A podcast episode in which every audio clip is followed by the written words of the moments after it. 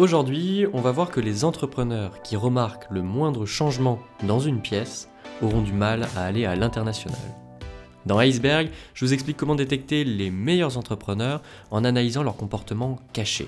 Je suis Mathieu Nasri, cofondateur d'LVO, l'outil qui permet aux investisseurs d'affiner leur due diligence à l'aide de la psychologie.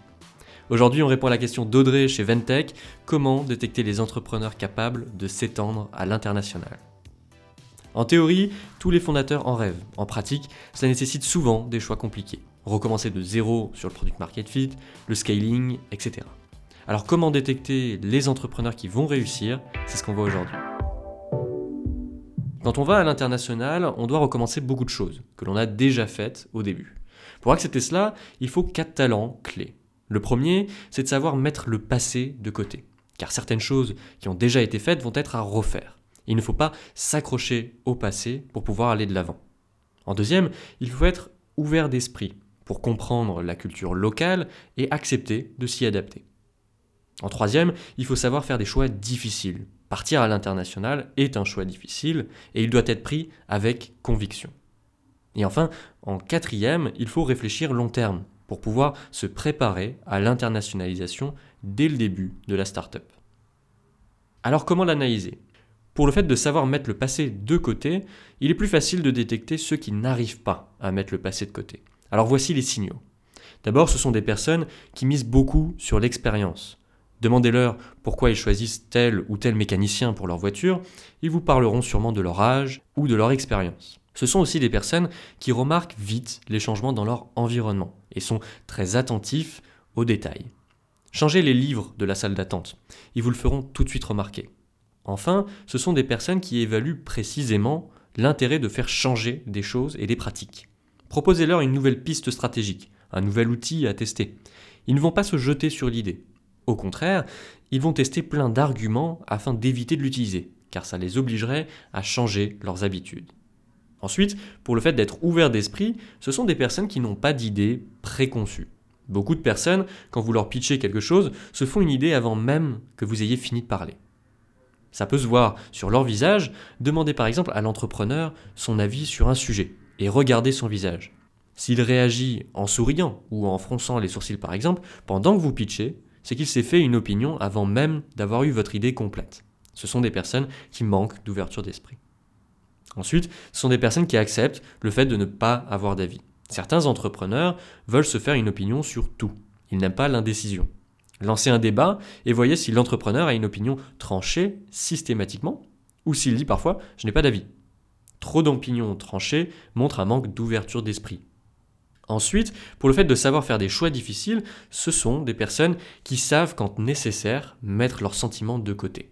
Ils savent bien gérer les dilemmes cornéliens par exemple. Imaginez que vous regardez un film où il y a un dilemme cornélien. Certaines personnes vous diront qu'elles n'aimeraient pas être à la place du personnage et tentent de fuir le sujet. Quand d'autres disent il devrait faire ceci ou cela. Ce type de réaction traduit la capacité à faire des choix difficiles. Certains évitent la situation et d'autres s'y projettent.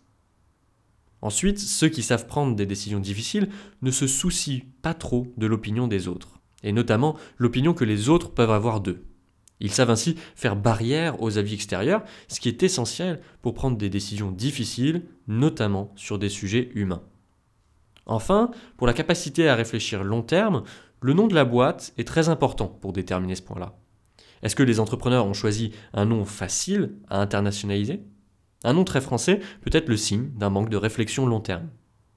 En termes de passion, ils vont aimer les sports d'endurance, comme le marathon ou le vélo, et des sports où les résultats sont longs à arriver, comme le bodybuilding. En termes de jeux de société, ils vont aimer ceux qui nécessitent stratégie et patience, les échecs, le risque, le monopoly. Quand ils parlent, ils disent souvent ensuite, après, une fois que, car ils parlent plus de l'après que du présent.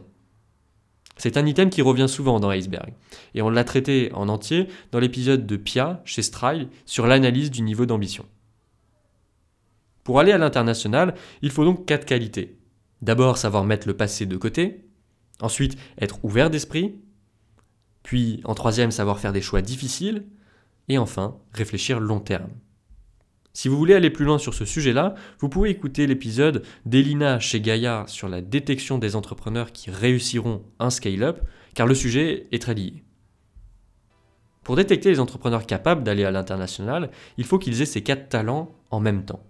Malheureusement, cela prend du temps, et du temps que l'on n'a pas toujours quand on fait une due diligence.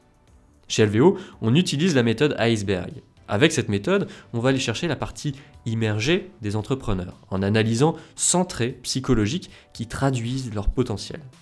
Ainsi, vous définissez vos critères prioritaires et vous voyez à quel point les entrepreneurs que vous rencontrez sont proches de votre idéal. Je vous donne plus d'informations en description. Merci Audrey pour ta question. Tu as nominé Charles chez Alliance for Impact pour poser à son tour une question. On se retrouve mercredi prochain. D'ici là, abonnez-vous au podcast pour ne pas rater les prochaines méthodes d'analyse.